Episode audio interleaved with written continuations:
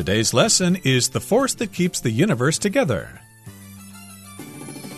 Hi, everybody. I'm Roger. And I'm Mike. And today we're going to continue talking about this mysterious force called gravity. And gravity, of course, is the force that keeps everything together in the universe, even though it's quite weak. And of course, we also talked about the fact that your weight would be different on different planets because the force of gravity varies from planet to planet. Absolutely. We've learned a little bit about gravity so far, but I think it's time to move on and check out a couple other interesting facts about gravity. The first one that we're going to be learning about today is probably something you're a little bit aware of, and it's something you will notice when you go down to the beach at different times of the day, different times of the year. You will notice things going on at the beach, things that change through the course of the day, and that's all thanks to gravity. Let's learn more. It causes the tides. Why do our sea levels rise and fall each day? It actually comes down to the moon's gravity. Even though the moon is smaller than Earth, its gravity still affects Earth, causing Earth's water to collect on the side closest to it. As Earth spins, the part of the planet that's facing the moon experiences high tide. 大家好，第一部分我们可以看到片语 come down to，它的意思是归结为点点点，或是终究取决于点点点。例如 ，Our success will come down to a lot of hard work and a little good luck。我们的成功将归结于大量的辛苦工作和一点的好运。又或者说，The restaurant's success or failure comes down to whether it can turn a profit this year。这家餐厅的成败取决于今年是否能获利。除此之外，介绍它的同义片语 boil down to boil b o i l boil down to。例如，Due to the time limit, I suggest you boil down all of your research to a few key points when giving your presentation。因为时间限制，我建议你在简报时将所有的研究归结成几个重点就好。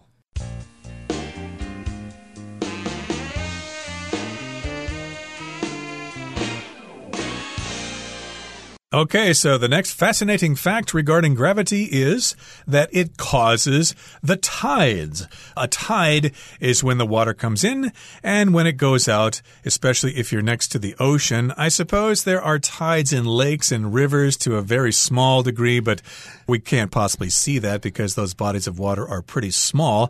But uh, if you're by the ocean, say here in Taiwan, and you're there at different times of the day or different times of the week or month, you'll notice that the level of the water changes depending on moon cycles and to a certain extent. So, yes, indeed, it causes the tides. We have high tide and we have low tide. Now, here's the question why do our sea levels rise and fall each day? We've heard this before, we've learned this in school, but uh, if you've never been told this before and you spend some time by the ocean, you will probably be mystified why the water level keeps going up and keeps going down again. That's true. You sometimes even see it in rivers. I believe the Danshui River here is a tidal river. I cross the river every day on a bus over a bridge, and of course, I can look down and sometimes I see a lot of mud along the river banks because the river is at very low tide. And of course, sometimes you go over and the water is right up touching the river banks.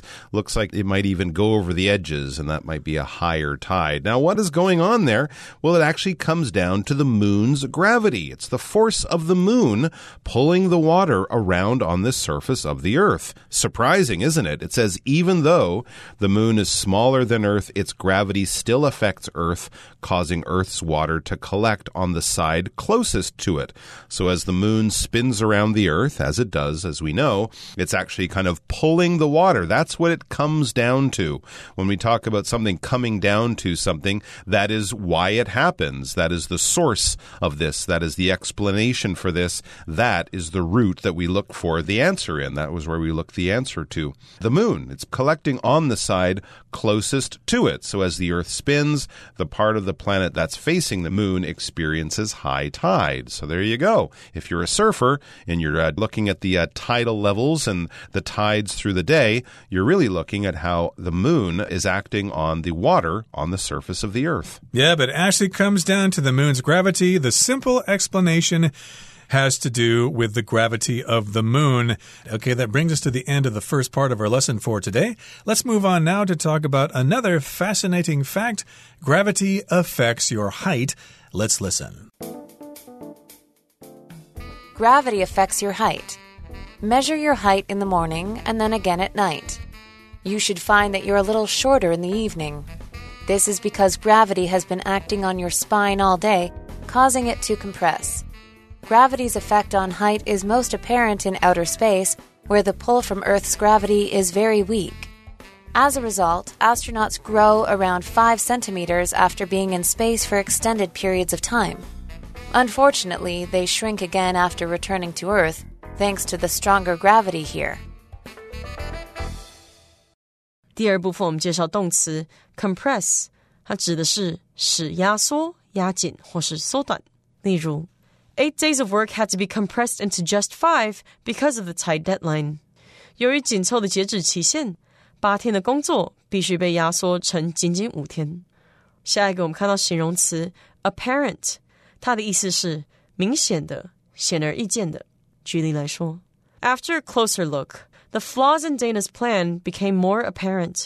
在仔细看过之后，Dana 计划中的缺点变得更明显了。又或者说 ，Carla's apparent inability to meet the working standard makes her unsuitable for the job. Carla 明显的没有能力达到工作标准，这让她不适任这份工作。另外，在这个字的字尾加上 ly，就会变成副词 apparently，它有显然的或是似乎的意思。例如。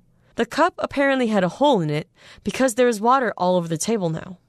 那个杯子显然有一个洞，因为现在桌子上到处都是水。或是 The crying child is apparently upset that he can't have a cookie. 那位哭泣的小孩似乎对他不能吃到饼干而感到难过。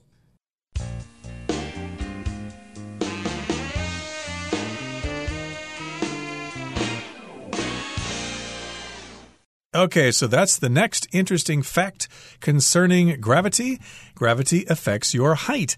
It has to do with how tall you are, especially during the course of a day and maybe even during the course of your life. Very interesting. And there's actually a way you can do this. It says measure your height in the morning and then again at night. If you want to see how gravity affects your height, try this little experiment. Measure your height in the morning. So, assuming you're just getting up out of bed, you've been lying down for seven or eight hours. So, get out of bed, measure your height in the morning, and then again at night, at the end of your day, after you've been standing and walking around all day, before you go to bed, measure it again at night or in the evening.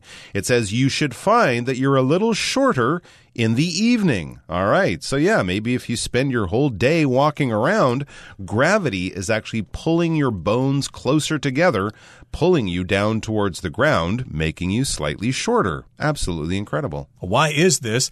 Well, this is because gravity has been acting on your spine all day, causing it to compress. Now, your spine is basically your backbone with all the different vertebrae there, and there's this soft substance between each vertebrae. And again, the gravity will kind of uh, pull on your spine all day long as you're standing or as you're sitting in a chair and that will cause it to compress. Now, here we've got the verb to compress, which means to press things together, to flatten something by using pressure. We could say it squeezes something or it presses something. Indeed, your spine will be compressed by gravity during the day. Yes, it will. Gravity's effect on height is most apparent in outer space, where the pull from Earth's gravity is very weak, right? So if you really want to experience gravity, become an astronaut and go and spend a few weeks or months out in outer space. That's where the effect on height or gravity's effect on height is most apparent. When something is apparent, it's clear, it's obvious to be seen, it's easily understood, or something like that. That's the best way to see it, the best example to get of how gravity affects our height, well, go to space. And because in space, the pull of from Earth's gravity is very weak, right? So there's very little gravity in space. As we know, it's often called zero G or zero gravity. Maybe it's not exactly zero if you're in the International Space Station. You are close enough to Earth to get a very small force or a very small amount of gravity acting on you, but compared to living on the surface of the Earth, yes, the gravity in space is very weak. And that will uh, be reflected in changes to a, an astronaut's physical shape and physical size. Yep, the uh, difference in height is most apparent, most clear, most obvious in outer space because the pull of Earth's gravity is very weak. And as a result, astronauts grow around 5 centimeters after being in space for extended periods of time. So, yes, an astronaut, of course, is somebody who lives and works in space. Neil Armstrong, Buzz Aldrin, they were famous astronauts who flew to the moon in 1969, I believe. Mm -hmm. And yes, indeed, if you're spending some time out there in outer space for a long enough period, you will grow around five centimeters if you're out there for an extended period of time. Extended means a longer than normal period or measurement. So, yes, for an extended period of time just means for a lengthy period of time. And uh, that's kind of a warning to some of you who want to be astronauts because I've heard that when astronauts grow those five centimeters, it pulls the nerves along with it, and that can be quite painful. Ouch, I imagine that would be. And of course, that is only a temporary amount of growth. You won't be able to come back to the earth and say, hey, I'm five centimeters taller now, because it says, unfortunately, they shrink again after returning to earth thanks to the stronger gravity here. So it would be kind of like, I guess, if you lay in bed all the time, you might measure yourself after two weeks of lying in bed and find that you're, oh, much taller than you were. But if you stand up for six hours, that will disappear because gravity is back again. It's acting on your body again, pulling your vertebra, the bones in your back, closer together again. So uh, these tall astronauts in space will come back to Earth, and within a few hours or days, they will be back to their normal size because gravity is back affecting their body. So that's something to think about. You're not going to get any taller in life. You're probably going to get shorter as time goes on, but not terribly short, so don't worry too much about that. Okay, that brings us to the end of the second part of our explanation for today. Let's move on now to the third part and wrap things up. As you can see, gravity gives rise to some fascinating effects. However, many aspects of gravity still remain a mystery to scientists. Indeed, it's thought that unraveling gravity's secrets will vastly enlarge our understanding of how the universe works. For this reason, gravity is sure to remain an attractive topic for scientists for many years to come. 第三部分我们介绍名词 aspect，它的意思是方面或是层面。例如，Christy posts nearly every aspect of her life on social media。 Christy 几乎把她生活中的每个方面都发文在社交媒体上。又或者说，My favorite aspect of this artist's work is his attention to detail。我最喜爱这位艺术家作品的一个面向是他对细节的注重。最后，我们看到单字 vastly，它是副词，指的是很大程度的、极大的或是非常。例如，Working fewer hours would vastly improve Evan's quality of life。 减少工作时间将大大改善 Evan 的生活品质，或是 This restaurant is vastly superior to the one we tried yesterday。这家餐厅比我们昨天去的那家好非常多。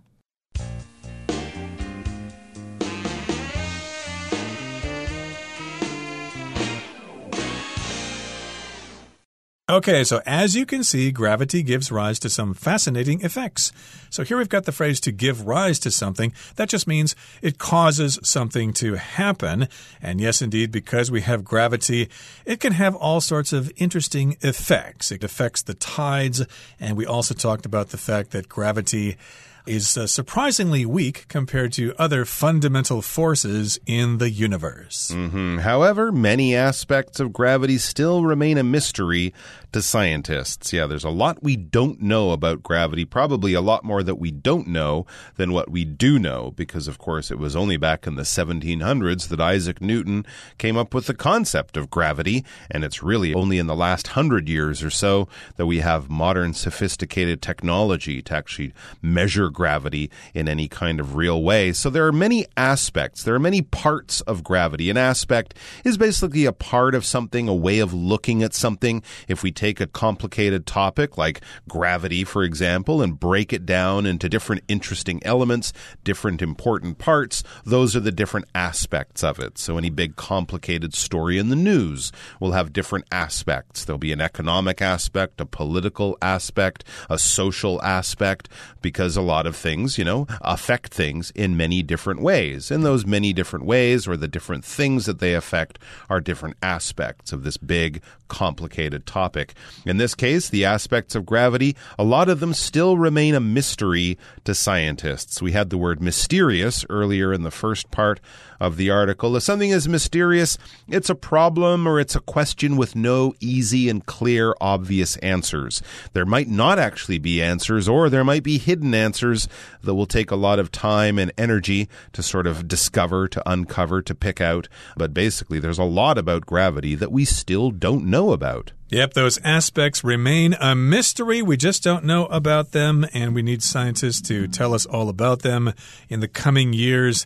Indeed, it's thought that unraveling gravity's secrets will vastly enlarge our understanding of how the universe works. So here we've got the verb to unravel, which means to figure something out, to reveal the secrets of something. It could also refer to being undone. Maybe you're unraveled because you lost your job and you're a nervous wreck and you don't know what's going to happen in your future. But in this particular case, we want to unravel the secrets of gravity. We want to reveal those secrets. That's right. And of course, when something needs to be unraveled, it's probably not going to be that easy. It's not going to be very, very simple to explain it just by looking at it for a few minutes. You're probably going to have to do a lot of work, a lot of research, maybe come back to it at a later time to learn more. So it's something they're really going to have to work at in very many ways for a very long time to discover gravity's secrets. But the hope is that once we do discover them or unravel gravity's secrets, we will vastly enlarge our understanding of how the universe works.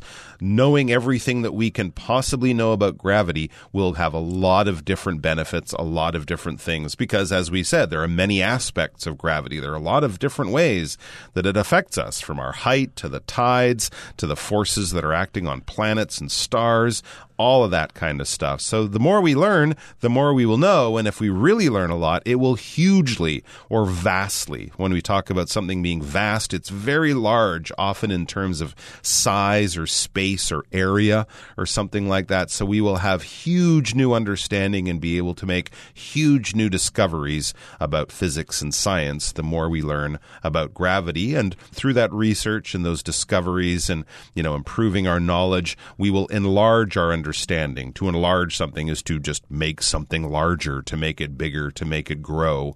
So we will have a lot more information about how the universe works when we really understand how gravity works. Yep, to enlarge. Uh, this, of course, reminds me of film photography. If you've ever taken pictures with film and if you've worked in the darkroom, you will use a device called an enlarger, which enlarges the image of the negative onto photographic paper below. Maybe you've seen people working in dark rooms before. But again, the meaning or definition of the word enlarge is to make something bigger, to increase the amount of something. So, yes, indeed, we want to unravel those secrets of gravity to vastly enlarge our understanding of how the universe works. And if we have that information, it might help us with our star travel in the future. We might be able to travel to nearby stars and populate the planets there or make friends with the aliens there. Who knows? And for this reason, gravity is sure to remain an attractive topic for scientists for many years to come. Yes, indeed. Gravity is a mysterious topic, along with sleep. I think uh, scientists have still not been able to figure out exactly why we need to sleep every night. Mm, yeah, or dream or things like that. Okay, that brings us to the end of our article for today. It's time now to listen to Hanny.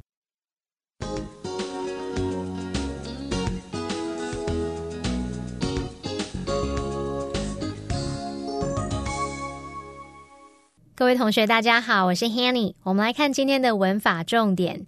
课文第一部分的第二句写道：Even though the moon is smaller than Earth, its gravity still affects Earth。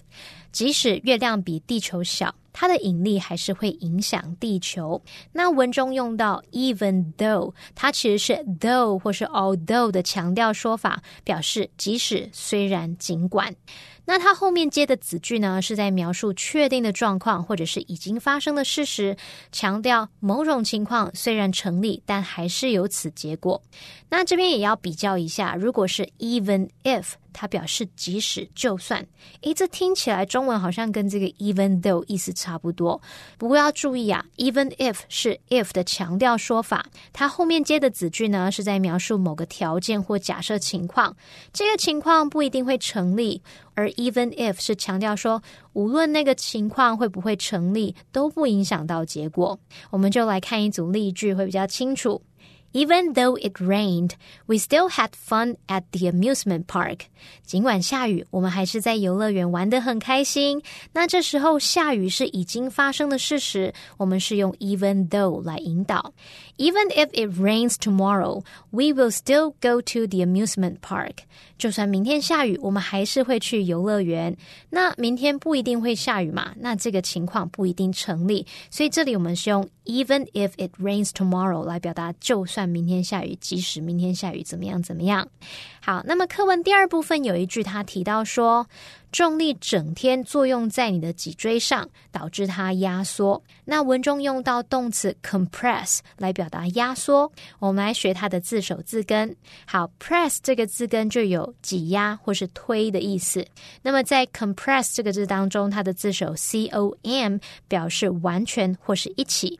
press 是挤压，把东西全部挤压在一起，应该可以联想到 compress 它有压缩、压紧的意思了。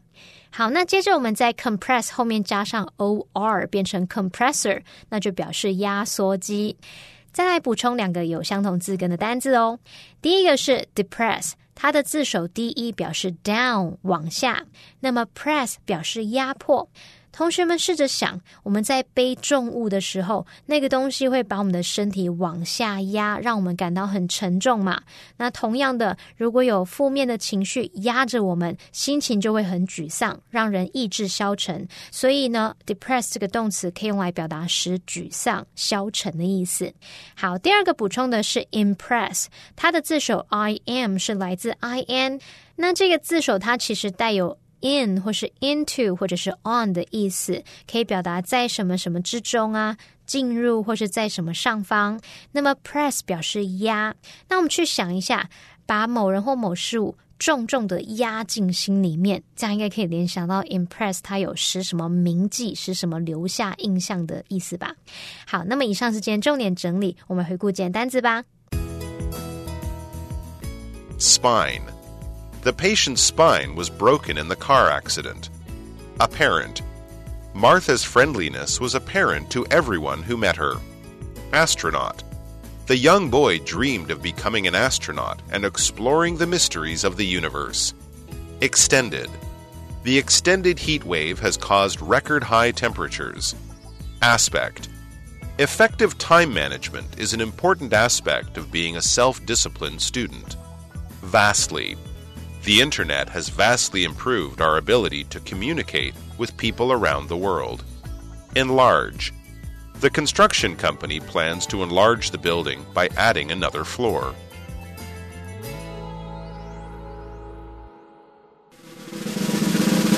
Discussion starter starts now. Here's our discussion starter for today. The question is Which fact about gravity did you find most interesting and why?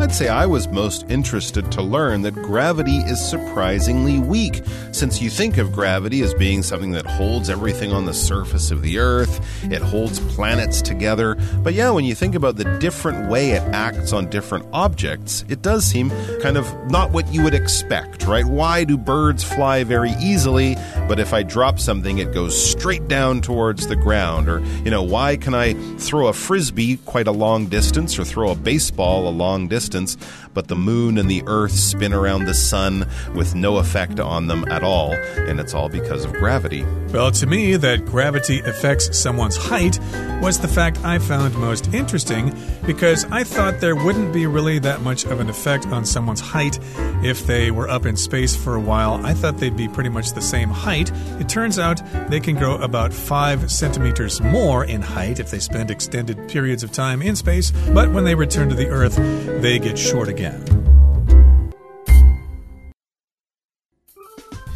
Well, that brings us to the end of another edition of our program, and please make sure you join us again next time. From all of us here, I am Mike. I am Roger. See you next time.